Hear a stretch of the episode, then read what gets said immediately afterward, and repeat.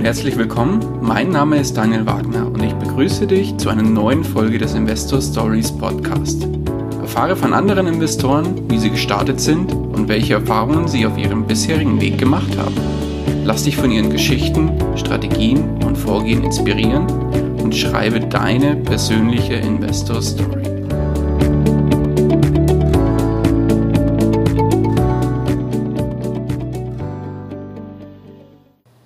Herzlich willkommen zu einer neuen Folge des Investor Stories Podcast. Heute zu Gast bei mir Christian Rauscher. Herzlich willkommen.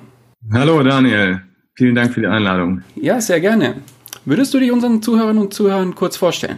Ja klar, also mein Name ist Christian Rauscher, ich bin 32 Jahre alt, komme gebürtig aus Essen und wohne auch in Essen mitten im Ruhrgebiet. Ähm, zurzeit, ja, ich bin Vollzeitangestellter noch als Elektroingenieur ähm, und betreibe nebenberuflich den Blog vermiete dich reich.de zusammen mit einem Kollegen, wo wir unter anderem ja echte Investments veröffentlichen oder beschreiben, die wir auch in Immobilien tätigen. Und ja, bin darüber hinaus auch in anderen ja, Investments Investor und darüber wollen wir heute auch sprechen.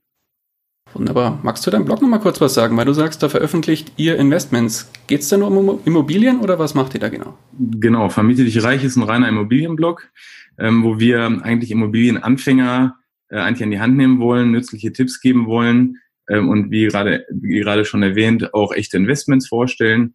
Ähm, des Weiteren äh, bieten wir im Moment noch drei Produkte an. Das ist ein Immobilienkalkulationstool, ist auf Excel-Basis zurzeit, mit dem man eigentlich relativ einfach die Immobilienrendite und Cashflow berechnen kann, unter anderem auch Zins- und Tilgungsplan ausgespuckt bekommt und so weiter. Äh, wir haben ein, e ein Steuer-E-Book geschrieben, wo wir eigentlich aus unserer Praxiserfahrung nützlichsten äh, Steuertipps auch noch zusammengefasst haben. Und ähm, ja, unser größtes Produkt ist zurzeit ein Immobilienkurs. Das ist ein Online-Kurs, der geht fast acht Stunden lang, ähm, wo wir ja die Grundlagen des Immobilieninvestments erklären, also für wirklich für blutige Anfänger auch, ähm, wie sie dann ja, nach möglichst sechs Monaten eigentlich schon zu ihrer ersten Immobilie kommen. Ah, okay, wunderbar. Wann hast du denn angefangen, dich mit dem Thema Investments bzw. Finanzen allgemein auseinanderzusetzen? Wann ging es dabei los bei dir? Das ist eigentlich ähm, ja relativ früh. Ähm, ich habe damals mit nach dem Abi mit 19 in der Ausbildung angefangen. Und ähm, ja, dann zu dem Zeitpunkt gab es auch noch vermögenswirksame Leistungen bei uns. Und irgendwie bin ich dann, glaube damals noch über die Sparkasse an ähm, vermögenswirksame Leistungen gekommen und wir haben dann halt ein ähm, ja, einen Fondssparplan aufge, aufgesetzt. Und das war eigentlich das erste, ja, mehr oder weniger passive Investments, ganz attraktiv, weil man natürlich dann noch den Arbeitgeberzuschuss bekommen hat, ähm, was ich dann aufgesetzt habe. Und das lief dann erstmal die nächsten Jahre. Okay, hast du die noch? Äh, nee, habe ich Gott sei Dank nicht mehr. Ähm, ich habe dann ja nach einer Zeit mal geschaut, wie sich das Ganze entwickelt. Äh, ich meine, dadurch, man hat ja wirklich überhaupt keine Einflussmöglichkeiten. Das einzige, ähm, warum das überhaupt attraktiver war, dass man halt den Arbeitgeberzuschuss da reinstecken konnte und dadurch wurde das halt so ein bisschen attraktiv. Ähm, aber im Nachhinein, irgendwann lief das vermögenswirksame Leistung dann aus und ähm, dann habe ich das Ganze auch gekündigt. Okay, das heißt, dass die vermögenswirksamen Leistungen waren quasi dein erstes Investment. Genau, ja. Ah, aber ich sage jetzt mal so mit Hirn und Verstand be bestimmte Investments auswählen. Was war da dein erstes? Ähm, ja, also ich meine, es ging dann weiter. Ich habe dann irgendwann angefangen, ähm, auch damals noch über die Sparkasse, über einen S-Broker, ähm, ja, ähm, mich mit dem, mit den, mit, mit, nicht mit Immobilien, mit Aktien äh, auseinanderzusetzen. Und zwar wahrscheinlich wie der, der übliche Deutsche auch an Aktien kommt, äh, der liest die netten Finanzporno-Zeitungen, also sprich ähm, Aktionär, Börse Online und so weiter und folgt dann erstmal den äh, den heißen Tipps, die da gegeben werden. Und genauso auf dem Zug bin ich damals auch aufgesprungen und habe dann, ja, sag ich mal, meine ersten angesparten 1000 Euro, die ich damals hatte, ähm, die ich na, nach der Ausbildung oder innerhalb der Ausbildung gespart habe und dann auch bei meinem ersten Job, ähm, habe ich versucht, da irgendwie zu vermehren. Und ähm, jeder, der genau das schon mal durchgemacht hat, der weiß, dass das äh, alles andere als leicht ist, vor allen Dingen, wenn man wirklich ähm, sich auf andere da verlässt und einfach versucht, irgendwie was zu kopieren. Und ja, die Erfahrung musste ich dann leider auch machen. Okay. Und wie sieht es heute aus? Worin investierst du heute? Ähm, ja, heute bin ich ein bisschen breiter aufgestellt. Ich bin äh, leider erst relativ spät auf das Thema Immobilien gekommen. Ähm, ich bin weiterhin in, in, ähm, in Aktien investiert, beziehungsweise Aktienoptionen handle ich, einfach um Cashflow zu generieren. Ähm, des Weiteren, wie auf, dem, auf unserem Blog da beschrieben, vermiete ich reich.de natürlich in Immobilien. Und äh, das ganze Thema P2P-Investments ist im letzten Jahr ja, relativ stark bei mir hochgekommen, auch durch den, ähm, durch den Blog unter anderem von Lars Robbel, ähm, passives Einkommen ähm, mit B2P-Investments, ähm, das Hörbuch ähm, unter anderem von ihm gehört und fand das eine nette oder eine gute Ergänzung eigentlich zu meiner gesamten Anlagestrategie, die ich mittlerweile fahre. Ähm, und das ganze Thema ähm, Aktien ist für mich, wie gesagt, ein Baustein, Immobilien ist für mich ein Baustein, das ganze P2P-Thema rundet das dann halt entsprechend ab. Okay, das heißt, wenn du jetzt von deinem Portfolio sprichst, kannst du da ungefähr eine prozentuale Aufteilung nennen? Ja, also ich würde grob, grob schätzen, sind ungefähr 40 ähm, Prozent Immobilien, 40 Prozent Aktien beziehungsweise Aktienoptionen. Ähm, können wir gleich auch noch mal ein bisschen näher auf die Strategie eingehen, die ich da zurzeit fahre. Und mhm. ungefähr 20 Prozent ähm, P2P-Kredite. Okay, hoher Anteil eigentlich von P2P? Genau, es ist ein hoher Anteil natürlich. Ähm, jetzt muss man auch immer überlegen, äh, man generiert mit ähm, Immobilien äh, Cashflow, ähm, den man, ich sag mal, im Folgejahr unter Umständen versteuern muss. Jetzt wird der eine sagen, du bist bekloppt, du kannst doch nicht einfach äh, das Geld, was du zu steuern brauchst, in Hochrisiko P2P-Kredite anlegen. Ähm, nur es ist ja nicht so, dass man nicht so auf Kante hätte, was man. Also mir ist das Risiko wert, vor allen Dingen, weil die P2P-Kredite zurzeit, sag mal, durchschnittlich ja 12 Prozent abwerfen ähm, mhm. habe ich natürlich einen Teil flüssig, den ich aber auf der anderen Seite auch nicht in langfristige P2P-Kredite investiere, also die über mehrere Jahre laufen, sondern ähm, in der Laufzeit meistens zwischen ein und drei Monate. Das heißt, ich bekomme im Regelfall, ähm, wenn jetzt nicht alle Stricke reißen, bekomme ich das Geld relativ schnell da wieder raus. Okay. Bei den Immobilien, die, die 40% Anteil Immobilien, wie sind die aufgeteilt? Hast du da Häuser, Wohnungen? Genau, ich habe ähm, ich habe sowohl Mehrfamilienhäuser wie auch Wohnungen. Ähm, ein Teil der, ähm, des Investments, sag ich mal, ist geblockt, weil ich das als Sicherheit hinterlegt habe, weil das werde ich in den nächsten Jahren wieder rausbekommen. Das habe ich jetzt einfach mal eingerechnet. Ähm, das heißt, ich versuche immer bei Immobilien, und das haben wir auch auf unserem Blog eigentlich, und das stellen wir auch in, den, in unserem ähm, Immobilienkurs so dar, äh, versuche ich natürlich immer mit möglichst wenig Eigenkapital reinzugehen. Und äh, im Idealfall zahle ich 0% äh, Eigenkapital, sondern und die, die Bank will entsprechende Sicherheiten natürlich irgendwie hinterlegt haben, aber die Sicherheiten, die werden halt geblockt und nach entsprechender Tilgung werden sie wieder freigelegt, so dass ich dann damit natürlich auch weitere, Immobil äh, weitere Investments halt tätigen kann. Okay. Genau. Ansonsten, wie gesagt, vielleicht nochmal, meine erste Immobilie war es halt so, dass ich entsprechend die ähm, Kaufnebenkosten bezahlt habe. Ähm, ist auch auf, bei uns im Blog entsprechend beschrieben, ein Artikel, wer sich da gerne nochmal im Detail die Story angucken möchte, kann, kann das, findet das in dem, in dem Blog nochmal detailliert beschrieben. Ähm, so dass, wir auch gerne. Genau, so dass entsprechend 100 Prozent halt von der Bank finanziert sind.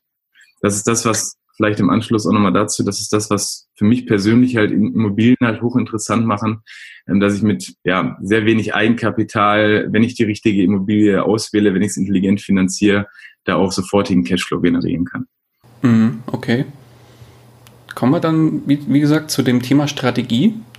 Würdest du vielleicht ähm, kurz ein paar Worte zum Thema Immobilien auch zu P2P, aber auch zu Aktien oder Aktienoptionen sagen, wie du da vorgehst oder wie ja, du die Investments auswählst. Ja, also wenn wir mal beim Thema Immobilien anfangen, ähm, grundsätzlich sind es für mich erstmal Langfristinvestments. Also ich fokussiere mich jetzt nicht irgendwie auf Fix und Flip, dass ich sage, ich kaufe jetzt irgendwie eine Wohnung, äh, lass die sanieren und will die mit Gewinn weiterverkaufen. Das ist mir, ja, ich bin relativ breit ja aufgestellt, äh, sage ich einfach mal ähm, ist, ist es für mich im Moment einfach zu stressig. Da habe ich keine Lust drauf. Von daher suche ich eigentlich gezielt Immobilien, die ähm, sofort, also möglichst sofort ab dem Kauf Cashflow äh, abwerfen. Das heißt, nach Kapitaldienst, also Zins und Tilgung und natürlich notwendigen Instandhaltungsrücklagen, muss da einfach ein positiver Cashflow rauskommen.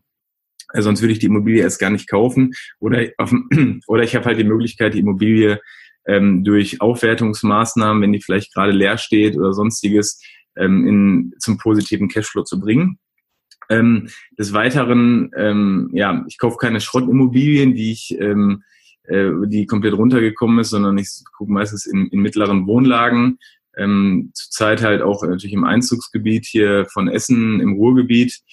Äh, und ja, ein weiteres Ziel ist vor allen Dingen auch äh, Richtung Mehrfamilienhäuser das ganze steueroptimiert zu betreiben, weil Ähm, als Angestellter ähm, zahlt man, wenn man alleinstehend, also nicht, nicht verheiratet ist, zahlt man entsprechend hohe Steuern und ich habe die Möglichkeit halt mit Immobilien und entsprechenden Strategien, wenn ich Renovierungsmaßnahmen vornehme, ähm, das Ganze fremdfinanziere, die Steuerlast extrem nach unten zu drücken. Und das sind eigentlich die Punkte bei, bei Immobilien, auf die ich mich fokussiere. Ähm, ich sage jetzt nicht, ich, ich fokussiere mich nur auf Wohnungen oder nur auf Mehrfamilienhäuser, sondern das Gesamtinvestment muss halt passen. Und ähm, ja, also mittlerweile die Immobilienpreise sind natürlich überall stark ange, äh, angezogen. Und ja, man muss dann teilweise auch mal ein bisschen, ein bisschen kreativ sein, äh, um dann entsprechend, ähm, ja, entsprechende Mieteinnahmen zu generieren, beziehungsweise die ähm, positiv vermieten zu können. Okay. Kommen wir zum Thema Aktien. Sag dazu kurz was. Genau, Aktien, Aktien und Optionen würde ich mal zusammenfassen, weil das mhm. greift bei mir so ein bisschen ineinander. Ich bin ähm, ja noch nicht so lange beim Thema äh, Aktienoptionen gelandet. Das waren war für mich im letzten Jahr eigentlich noch komplett ein, ein Fremdwort will ich mal nicht sagen, aber ich konnte damit nicht wirklich viel anfangen und äh, bin seit Anfang des Jahres, also ich bilde mich eigentlich sehr gerne weiter und äh, halt eigentlich überall die Ohren auf und wenn ich ein neues Thema finde, dann knie ich mich da mal relativ schnell rein. Das heißt, ich bin da relativ schnell reingekommen. Ähm, ich verkaufe ähm, Put-Optionen, also ähm, stelle quasi eine Art Versicherung für Leute, die sich gegen, gegen fallende Kurse ähm, absichern wollen und kassiere dafür Prämien. Und das Ganze kombiniere ich mit ähm, Dividendenaktien, also mit äh, hauptsächlich amerikanischen Aktien, die schon seit mehr mindestens zehn Jahre ähm, Dividenden zahlen. Und ähm, habe dann noch so ein paar andere Randbedingungen, wie zum Beispiel ähm, die, ja, die Dividendenaktie, die muss halt langfristig ähm, schon ja, eine ordentliche Rendite abwerfen. Also ich benutze da von, ich weiß nicht, ob es einer schon mal gehört hat, ähm, wenn wir eben das Buch hier raussuchen. Ähm, The Dividend Playbook, das ist ein ganz gutes Buch und er hat den Dividend, das Dividend Drill Model hat er äh, schon beschrieben und da, daraus rechnet sich halt aus dem ROI, also dem Return on Invest, ähm, aus den Earnings per Share und ein paar anderen weiteren Angaben die Langfristrendite. Und ich habe halt so für mich so ein paar ähm, ein paar Rahmenbedingungen definiert. Da gehört unter anderem diese, dieser endlose Return sozusagen von mindestens 12 Prozent zu. Ähm, okay. Earnings per Share, ähm, ein ROI von mindestens 10 Prozent im Jahr, also Return on Invest. Ich will, dass diese hinter diese Aktie ähm, möglichst ja weniger als als ähm, 50 Prozent ähm, Debt-to-Equity-Ratio hat und so weiter. Und um das Ganze jetzt nochmal rund zu machen, ich wähle halt für diese Aktienoption nur ähm, Aktien aus, die entsprechend diese Kriterien erfüllen. Das heißt für mich, ähm, wenn die Aktien, Aktienoption nicht, nicht ähm, ja, im Geld landet und sozusagen ausgeübt wird, dann würde ich ja entsprechend die äh, 100 Aktien eingebucht bekommen. Jetzt die Frage, wo wir jetzt hier bei Aktienoptionen anfangen, ob man den Lesern das gleich nochmal eben erklären, äh, den Hörern nochmal erklären muss. Ähm, dann äh, lebe ich erstmal mit der Aktie, ähm, mit den 100 Aktien und verkaufe, ja je nachdem, ob die Aktie steigt oder sinkt. Wenn sie sinkt, verkaufe ich darauf Call-Optionen und kassiere dann nochmal während der Laufzeit. Und in der, solange ich die Aktien halte, kassiere ich halt Dividendeneinnahmen. Und für mich ist es halt eine relativ runde Strategie, weil ich nicht diesen Druck habe, ständig ähm, Optionen zu traden, also zu kaufen, zu verkaufen und so weiter, wenn mal irgendein bestimmter Stop-Loss-Limit zum Beispiel erreicht ist. Okay, das heißt, ähm, unterm, unterm Strich muss ich ganz kurz einhaken, ja. weil ich finde das eigentlich ganz interessant. Das heißt, du, du verkaufst oder bietest Optionen an für, oder du wählst eigentlich Aktien aus, die du dir gerne zulegen wollen würdest. Genau. Bietest dafür dann Optionen an und sollten die Optionen nicht ausgeübt werden, kriegst du genau. Optionsprämien. Genau, richtig. Das heißt, genau. du, du, du kriegst quasi Einnahmen oder generierst genau. Einnahmen. Genau, ich generiere Cashflow, genau.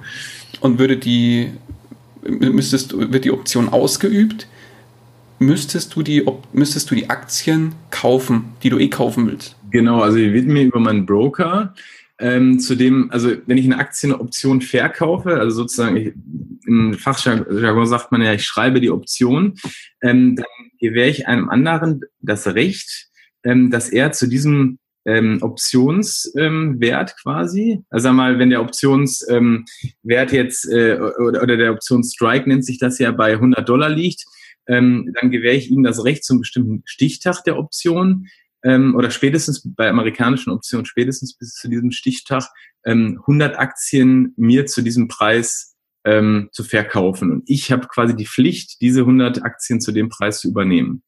Und es gibt ja zwei Möglichkeiten. Entweder die Aktie steigt und fällt nie über diesen Strike-Preis.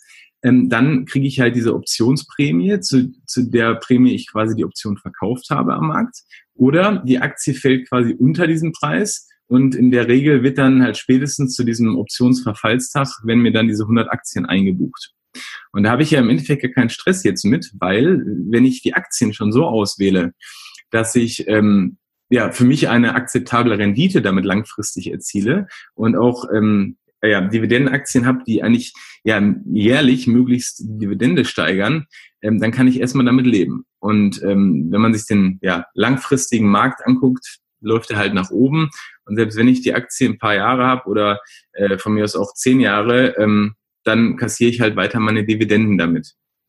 Ähm, und dann habe ich halt zusätzlich die Möglichkeit, sollte diese, wenn ich diese 100 äh, Aktien eingebucht habe, sollte die Aktie fallen, also einen starken Abwärtstrend zum Beispiel reinfallen, habe ich die Möglichkeit, Call-Optionen verkauf, zu verkaufen. Das ist genau das Gegenteil von dieser Put-Option, wo der ähm, wo der Käufer dieser Call-Option, dem ich die Call-Option verkaufe, das Recht hat, zu diesem Kurs die Aktie, 100 Aktien zu kaufen. Und im, im Best Case das, was das Best Case, ich habe natürlich in dem, also ich habe ja natürlich einen Aktienbuchverlust dann, wenn die erstmal im Abwärtstrend ist, aber äh, ich kassiere dann halt weiterhin die ähm, Optionsprämie und wenn die, der Aktienkurs über diesem Call Strike am Ende liegt, dann wird mir, werden mir die 100 Aktien halt wieder ausgebucht.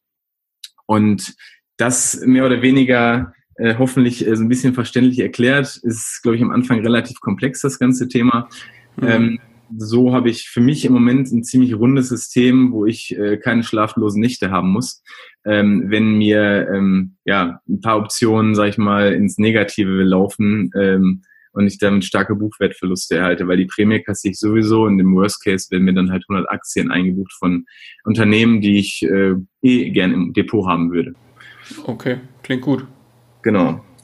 So, und wie gesagt, da gibt's ja noch ein paar andere, paar andere Rahmenbedingungen. Also ich filter halt eigentlich immer erst nach, nach, ähm, nach den Dividendenaktien und danach schaue ich dann, ob ich möglichst, ähm, ja, äh, ob die Prämien passen. Ähm, und ja, dann verkaufe ich darauf halt Optionen entsprechend. So, und der, der dritte Block, falls dazu, falls du dazu jetzt nicht noch Fragen hast, ähm, würde ich dann P2P-Kredite nochmal kurz was erzählen. Also wie gesagt, mhm, gerne. Das ist ein Thema, wo ich ähm, neben meinem Tagesgeld oder neben meinen Tagesgeldrücklagen, die ich natürlich auch habe, für, ähm, ja, für irgendwelche Unannehmlichkeiten oder wenn sonst mal irgendwas passieren sollte. Ähm, die berühmte Waschmaschine. Ja, die, die Waschmaschine oder auch, ähm, ja, kann, kann ja immer irgendwas sein. Ne? Also diese, Klar. diese sechs Monate ähm, ähm über die Runden kommen, sollte irgendwie jeder möglichst auf dem Konto haben, ähm, wo ich meine ja, anderen liquiden Mittel, die äh, ich quasi überhaupt dann entsprechend ähm, anlege, aber die ich nicht langfristig irgendwie investiere oder sowas, sondern für mich die Strategie möglichst kurzfristig. Gibt ja mittlerweile diverse Plattformen, ähm, meistens ja irgendwo in Estland da oben die Ecke, ähm, wo ich dann ja in P2P-Kredite halt investieren kann. Und ähm, ja, das ist mein Fokus eigentlich so 11, 12 Prozent Rendite pro Jahr. Ähm, und wie gesagt, wenn ähm, ich an diese Liquidität dran muss, habe ich normalerweise innerhalb von ein bis drei Monaten habe ich das Geld wieder frei. Das okay. können dann wie zum Beispiel neue Immobilieninvestments sein, wo ich dann ähm, wieder Cash brauche, entweder als Sicherheit oder vielleicht auch um Kaufnebenkosten zu bezahlen und so weiter. Okay. Gibt es bestimmte Plattformen, die du da empfehlen kannst bei den P2P-Krediten? Ja, also ich war, muss sagen, ich war von der Plattform äh, Robo, RoboCash, also robo.cash, ähm, ziemlich lange relativ überzeugt. Die also immer mehr Plattformen bekommen, aber gerade bei diesen kurzfristigen Darlehen bekommen Probleme mit der Liquidität. Also jeder, der da im Bereich B2B-Kredite unterwegs ist, der kennt ja auch Mintos und bei Mintos ist es halt auch so, der haben wohl irgendwie eine große Anleihe am Markt platziert und ähm, jetzt sind ja die Renditen extrem abgesunken. Äh, beziehungsweise nicht Mintos, sondern einer der, der Kreditgeber. Mintos ist ja nur eine Vermittlerplattform. Ähm, und das heißt, ich, man, man muss halt immer gucken, wo man dann sein Geld hinschiebt. Und dadurch, dass ich das nicht so langfristig gebunden habe, geht das auch relativ schnell. Und zurzeit bin ich von Peerberry, ehrlich gesagt, ziemlich begeistert. Ähm, Via Invest ist eine ziemlich lange Zeit immer super gelaufen. Die hatten auch dann Probleme mit der Liquidität, da ist die Rendite gesunken. Ich bin eigentlich relativ breit im Moment gestreut, noch Swapper, ähm, dann äh, Bondora habe ich mal ein bisschen mit rumprobiert. Da habe ich, das ist die einzige Plattform, wo ich noch so äh, längerfristig, ähm, bis fünf, fünf Jahre meine ich, äh, die Investments laufen. Ähm, ja, genau, wie gesagt, Mintos hatte ich gerade schon erwähnt. Ähm, und das war es eigentlich soweit. Also relativ, relativ breit gestreut dann. Okay. Achso, neu, genau, eine noch, äh, was ich gerade noch mal teste, ist die, die Plattform Diventor. Ähm, da, ähm, ja, die haben zwar Darlehen, größere Darlehen, aber wer die ähm, seine Investments auf möglichst viele ähm, ähm, ja, äh, Schuldner sozusagen verteilen will, für den ist Viventor halt jetzt nicht das Richtige, weil ich habe da meistens zwei bis drei kurze laufende, die anderen sind halt alle länger, länger laufend. Die Kredite muss halt jeder für sich selber dann wissen, je nach Laufzeit äh, und je nach ähm, ja, Wandelrisiko sozusagen. Mhm. Okay. Kommen wir zum Thema oder zu den negativen Seiten des Investierens. Fehler. Ich gehe mal davon aus, du bist ein bisschen unterwegs schon im, im Investmentbereich, ja. hast mit Sicherheit auch Fehler gemacht. Hast du ja vorhin noch, noch erwähnt, bist, vor, bist ganz am Anfang den, ja, den positiven Berichten der Hochglanzmagazine auf dem Lang gegangen. Genau, genau. Was also, waren so deine größten Fehler beim Investieren? Äh, ja, ganz klar. Ich glaube, jeder, der ähm, der im Investmentbereich unterwegs ist, hat Fehler gemacht. Ich meine, aus den Fehlern lernt man ja auch, auch wenn es manchmal schmerzhaft ist und man Geld verliert. Also äh, bei mir war es, wie gesagt, in der Anfangszeit das ganze Thema, also eigentlich generell ähm, auf, auf fremde Leute zu hören, beziehungsweise ähm, das zu tun, was fremde Leute oder auch Banken, äh, wie gesagt, Finanzzeitschriften und so weiter, ähm, was die predigen. Ähm, das war ein Thema, wo ich in der, in der Vergangenheit, auch wo ich, wie gesagt, mit meinen, mit Aktien damals mal rumgespielt habe und Trading ähm, mich versucht habe, ähm, wo ich deutsch gesagt erstmal auf die Schnauze gefallen bin. Ähm, waren jetzt nicht, waren jetzt keine Riesenverluste, die ich gemacht habe, aber ähm, das war natürlich entsprechend ärgerlich und ich habe daraus gelernt und mittlerweile ähm, würde ich eigentlich das ist A und O, eigentlich sich selber weiterzubilden, sich eine eigene Strategie zu entwickeln ähm, und dann nicht auf, wie gesagt, fremde Leute dazu hören. Ähm, und zweiter Punkt vielleicht noch, ähm, dass ich selber nicht früher mit Immobilien angefangen habe, ist auch noch so ein Thema, ist jetzt kein, sag ich mal, kein großer Fehler, hat auch nicht wehgetan, aber ähm, dann hätte man sich vielleicht auch noch mal schneller und größer entwickeln können. Ähm, aber ja, ich habe, glaube ich, mit das Ganze abzurunden, ja, mit Ende Mitte, Ende 20 habe ich angefangen mit den ersten Eigentumswohnungen. Und mhm. ja, da hätte ich gerne auch früher mit angefangen. Aber ich glaube, das A und O, wie gesagt, ähm, das größte Fehler ist, auf andere zu hören und äh, wenn, wie war es so schön, wenn der, wenn der Taxifahrer äh, Aktien kauft, wenn der Taxifahrer von Aktien schwärmt, dann sollte man möglichst aus dem Markt aussteigen. Und äh, so war es dann halt, ähm, so war es dann halt auch entsprechend. Okay. Und äh, ja, hin zum Positiven des Ganzen. Was ist dabei als größter Erfolg rausgekommen? Ja, also beim ähm, also größter Erfolg zum einen, ähm, ich habe Mehrfamilienhäuser halt mit 0% Eigenkapital finanziert. Ich habe es vorhin schon kurz erwähnt. Entsprechend, klar, Sicherheiten muss man dann äh, entsprechend zerlegen, aber ich denke mal, so ein unendlicher Return ist schon eine ganz feine Sache, wenn sich die Immobilie trägt und äh, wenn man dann noch Cashflow rausbekommt und auf der anderen Seite ähm, damit auch eine ordentliche Steuererstattung generiert, also fünfstellig.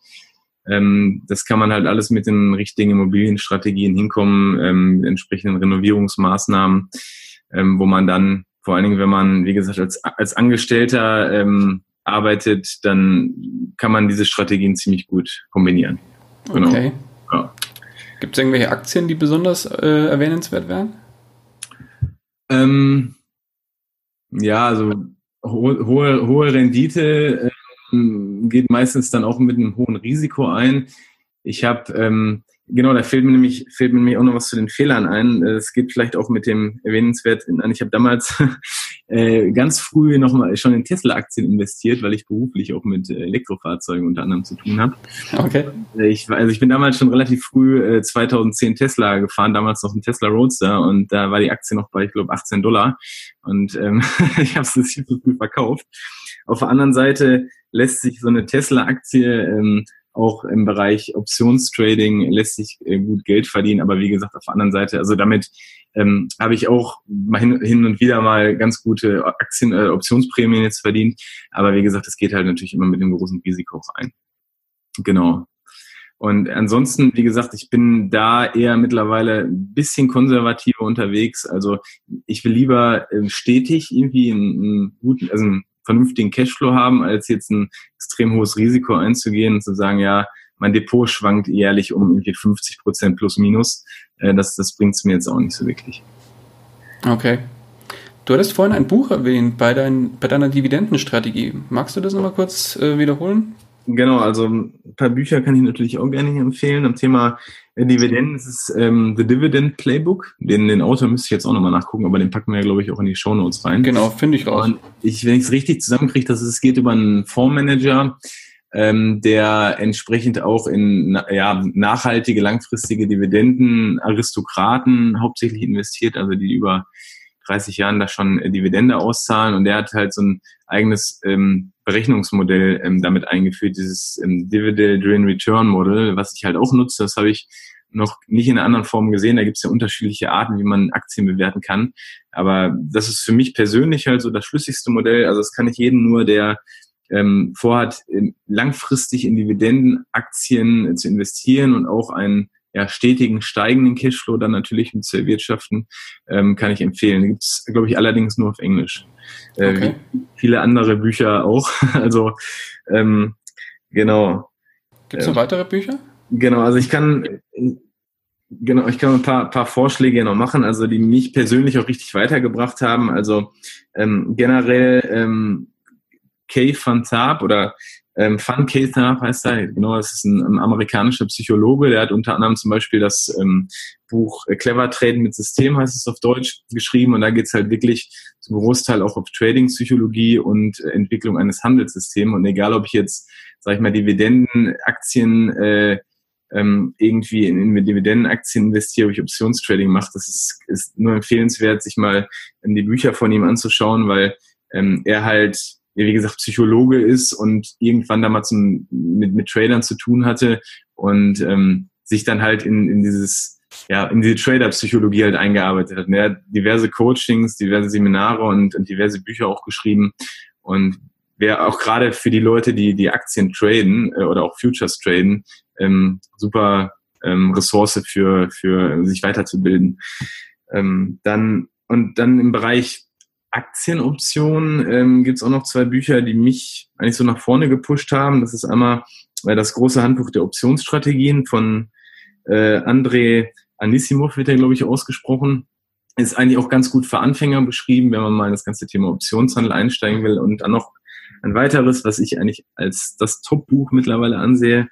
Äh, es heißt äh, Generate Thousands, also generiere Tausende auf so lapidar übersetzt. Das ist ein amerikanisches Buch, das gibt's leider äh, hier nicht zu kaufen, aber Amazon.com hilft, hilft da eigentlich ganz gut weiter, wenn man es jetzt bestellt. Und da geht's halt eigentlich darum, wie man mit, mit Optionen sowohl ähm, sein, ja, sein, sein ähm, Geldbestand schnell erhöhen kann, als auch mit Aktien, die man im Portfolio hält, mit Optionen stetig Geld verdienen kann. Also es ist ein Buch, was ich auf jeden Fall jedem, der englischen Sprache mächtig ist, weiterempfehlen kann in dem Bereich. Okay. Genau.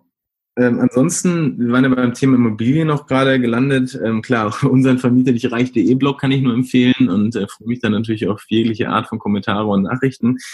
Ähm, ansonsten ähm, auch jedem zu empfehlen und super zu lesen, ähm, auch wenn man mal im Urlaub ein Buch wieder braucht, der reichste Hausmeister Deutschlands ähm, war wirklich ein Hausmeister, der dann in Berlin in, in Immobilien investiert hat und ähm, um schnell da reinzukommen, das war auch ein Buch, mit dem ich damals angefangen hatte, äh, Erfolg mit Wohnimmobilien von Thomas Knedel, um einfach mal hier äh, zwei Immobilienbücher nochmal zu nennen. Mhm. Dann ein Buch hat mich noch persönlich weitergebracht. Das ist jetzt ähm, hat jetzt nicht viel äh, zu tun mit den mit äh, Aktienoptionen oder sonstiges, ähm, sondern natürlich die ganze, ganze Reihe von Robert Kiyosaki.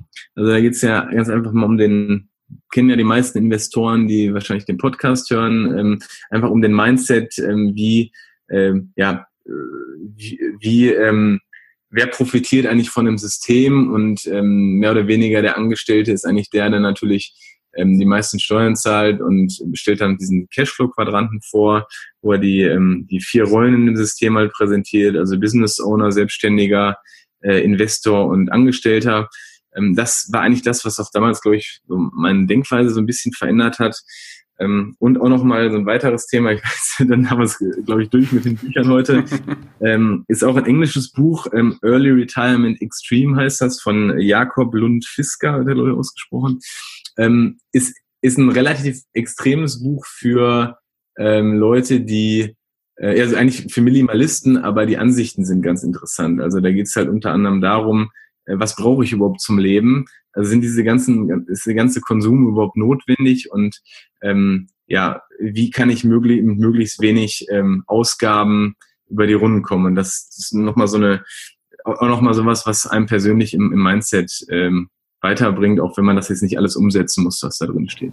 Okay, Stichwort Frugalisten quasi. Ja, genau. Genau. Das ist wirklich die, die Extremvariante, die er beschrift. Das teilweise auch technisch. Er führt da halt irgendwelche Berechnungen dann an. Ähm, und ja, es geht von ähm, lerne, wie du selber dein Auto reparierst, weil ähm, du brauchst dein Auto ja eh nur, um zur Arbeit zu fahren äh, und arbeitest, um dein Auto zu finanzieren, also so in diesem Hamsterrad quasi festzustecken. Ähm, über wie kann ich möglichst effizient und günstig kochen, ähm, wie kann ich möglichst wenig Zeit auch an Sport machen und meine ähm, meine, meine, meine Gesundheit verbessern. Also es ist schon ein ganz interessantes Buch und ähm, kann ich halt auch noch weiterempfehlen. Ist, glaube ich, leider nicht auf Deutsch halt verfügbar und gibt es aber für einen Zehner, glaube ich, bei Amazon. Okay, wunderbar. Pass auf. Ähm, wir machen jetzt einen kleinen Switch. Ja. Du wachst morgen auf, bist aber nicht mehr in deinem eigenen Körper. Bist in einem kom komplett fremden Körper. Ja, diese, dieser oder dieser andere Körper hat einen Angestelltenjob, wie du auch, verdient aber deutlich weniger, der verdient 1500 Euro netto und hat nichts, an, nichts weiter mehr an Vermögen als 10.000 Euro auf einem Tagesgeldkonto. Du müsstest jetzt finanziell neu starten, hast kein Netzwerk oder sonstige Kontakte, verfügst aber über dein heutiges Wissen. Wie würdest du von vorne beginnen? Ja, also ich glaube, das Erste, was ich machen würde mit dem Wissen, was ich jetzt habe, ich würde erstmal äh, die Ausgaben versuchen, äh, massiv zu reduzieren, weil ich glaube, die breite Masse der, der Menschen, die ähm, gibt halt Geld aus für, also unnötiges Geld für Konsumgüter, sei es irgendwelche welche Abos, ähm, irgendwelche, äh, weiß ich nicht, alle zwei Jahre neuen Fernseher, ich brauche jedes Jahr neues Handy und so weiter. Äh, das würde ich erstmal versuchen, radikal runterzufahren äh, und damit meine Sparquote zu erhöhen. Und mit den 10.000 Euro würde ich erstmal, ähm, ja, würde ich erstmal mir eine kleine Eigentumswohnung ähm, holen, die mir vielleicht mal 100 bis 200 Euro im Monat ähm, mehr Cashflow bringt. Und das wäre quasi mein, mein Startschuss dann erstmal ähm, und dann weiter sparen natürlich, den Cashflow von der Immobilie nutzen und dann kann ich natürlich auch mal anfangen, ähm, vielleicht einen Teil in ähm, in Aktienoptionen, ähm, ja, damit Aktienoptionen quasi äh, oder mit Aktienoptionen weiter Cashflow zu generieren und vielleicht kommt dann ja ein oder zwei Jahre später die zweite Eigentumswohnung. Und so habe ich natürlich die Möglichkeit, mich von innerhalb von ja, wenigen Jahren ähm, aus diesem Hamsterrad rauszuarbeiten. Ja, okay, wunderbar, denke, schön. Das wäre das, was ich so machen würde, dann genau. Wunderbar. Dann sind wir mehr oder weniger auch schon fast durch. Ähm, als letzten oder als, äh, als letzten Rat, du hast die Möglichkeit, einem Einsteiger ein Rat mit auf den Weg zu geben. Wie wäre dieser Rat? Also mein Rat wäre, ähm, bilde dich stetig weiter und entwickle deine persönliche eigene Investmentstrategie. Sehr schön. In einem Satz. Nee, perfekt. Schön geht's, schöner geht's nicht. genau. Last but not least, ähm, jemand möchte mit dir Kontakt aufnehmen. Wie erreichen dich die Leute am besten? Genau, am besten ähm, per E-Mail äh, unter chris.vermietedichreich.de, alles zusammengeschrieben. Ansonsten gerne auch ähm, über Facebook, ähm, da sind wir natürlich auch mit Vermiete dich reich äh, vertreten ähm, oder auf unserer Internetseite vermietedichreich.de ähm, gibt es auch ein Kontaktformular. Und da freue ich mich natürlich ähm, auf jegliche Anfrage. Okay, werden wir entsprechend alles in den Shownotes verlinken. Dann, lieber Christian, dann sind wir durch. Dann danke ich dir ganz herzlich für deine Aufmerksamkeit und für, dein, ja, für deine interessante, für deine interessanten Infos, die du hier äh, platziert hast. Ähm, die letzten Worte für, äh, gehören dir. Ja, dann vielen Dank äh, für das Interview. Ich hoffe, ich biete dann den Hörern hier einen Mehrwert. Ähm, vielleicht das Thema Aktienoptionen, wie gesagt, ist, glaube ich, relativ komplex. Ich habe es heute mal versucht, relativ komprimiert wiederzugeben. Ähm, ansonsten freue ich mich natürlich auch über jegliche Besuche auf unserem Blog, auf Kommentare und ja, wünsche den Hörern noch alles Gute und freue mich auch auf weitere Investoren, die hier ähm, ihre Infos preisgeben. Wunderbar, ich danke dir. Mach's gut. Ciao, ciao. Danke, ciao. Das war's auch schon wieder mit dieser Podcast-Folge. Ich danke dir ganz herzlich fürs Zuhören. Hat dir der Investor Stories Podcast gefallen, freue ich mich über eine Rezension bei iTunes. Damit hilfst du mir, diesen Podcast für noch mehr Zuhörer sichtbar zu machen. Ich freue mich, wenn du auch beim nächsten Mal wieder mit dabei bist. In dem Sinne, habe die Ehre, dein Daniel.